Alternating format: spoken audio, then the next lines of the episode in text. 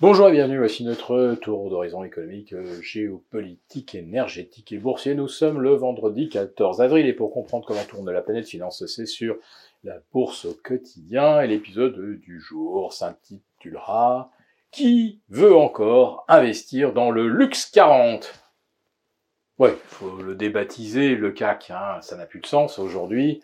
80% euh, de la performance se fait sur 5 titres. Euh, les cinq valeurs du luxe majeur, euh, Hermès, LVMH, Kering, Essilor, L'Oréal, bon, et Pernod Ricard qui est un petit peu moins performant, je vous l'accorde. Donc, les euh, cinq majeurs font la performance du CAC, tout comme les GAFAM, les cinq majeurs, font aujourd'hui la performance du Nasdaq 100 ou du S&P 500 je pense que j'ai lu, et vous l'avez certainement lu également, que euh, pour le S&P 500, ce sont 20, les 20 valeurs qui affichent les meilleurs scores cette année, et qui sont pratiquement toutes, d'ailleurs les, les 20 premières capitalisations, euh, qui assurent 90% de la performance. Ce qui veut dire que le reste ne fait quasiment rien. Et quand je dis rien, euh, j'exagère à peine, parce que si vous retirez les valeurs du, luxe du CAC 40, vous vous apercevez alors que les volumes, qui sont déjà très faibles globalement, hein, euh, il est rare qu'à 13 heures, on ait dépassé le milliard d'euros euh, sur le CAC, alors que il y a quelques années, c'était plutôt autour de 2 milliards à la mi-journée.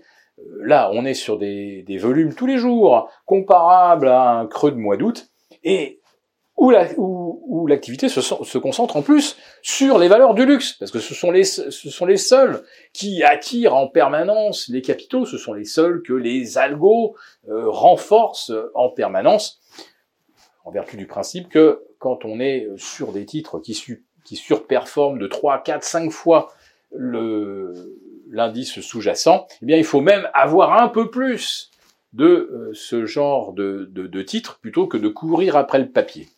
Donc si vous retirez en plus de ça les valeurs du luxe, vous vous apercevez qu'il n'y a absolument aucun volume sur le reste des valeurs du CAC 40.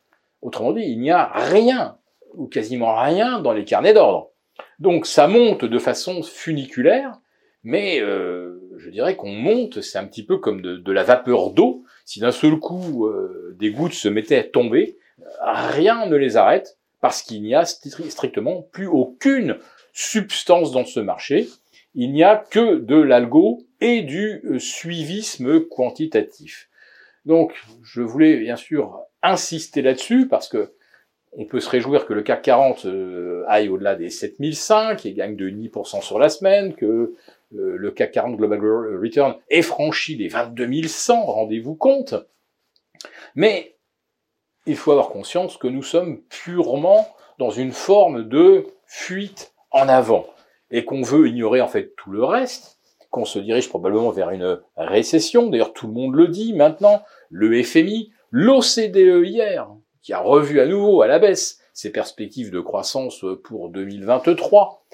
On a des signaux de, c'est même pas, c'est même pas un coup de frein, c'est, les deux pieds sur le frein dans l'immobilier euh, aux États-Unis. Tout le monde va aller le nez dans le pare-brise et on fait comme si pour l'instant euh, on circulait euh, euh, tranquillement sur une route ensoleillée, alors que qu'est-ce qui se profile?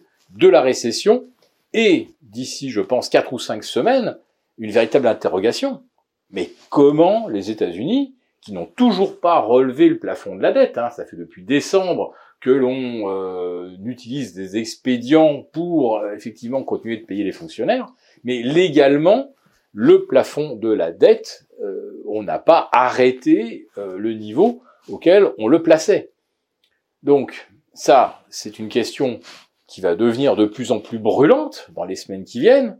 On va avoir les résultats trimestriels qui devraient confirmer que l'on a bien un ralentissement. Les bénéfices, à part le luxe, ont euh, tendance à se contracter.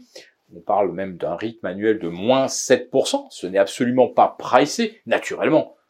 Pas pricé dans un CAC à 7005, ni dans un euh, Neurostox à 4004. Donc, il n'y a rien, rien de pricé aujourd'hui, et on a une sorte de, de, de fuite en avant, parce qu'on se dit que on ne peut pas arrêter de pédaler, sinon le vélo va tomber. Eh bien, le principal obstacle, je le répète, ça va être le refinancement de la dette américaine, avec aujourd'hui 50 pays de par le monde qui se montrent réticents aujourd'hui à utiliser le dollar, c'est-à-dire en fait à, financer, à acheter de la monnaie dette et à financer la dette américaine. Voilà, donc euh, on a l'impression qu'on met un, deux, trois, quatre, cinq épaisseurs de bandeaux sur les yeux pour ne pas voir euh, ce qui nous attend euh, sur le bord de la route. Et tout ce que les opérateurs ont envie de voir, effectivement, ce sont les profits mirobolants des valeurs du luxe. Mais le luxe s'adresse aux riches et le problème aujourd'hui, c'est qu'il y a une majorité de gens qui le sont beaucoup moins depuis le Covid et avec la récession qui s'annonce.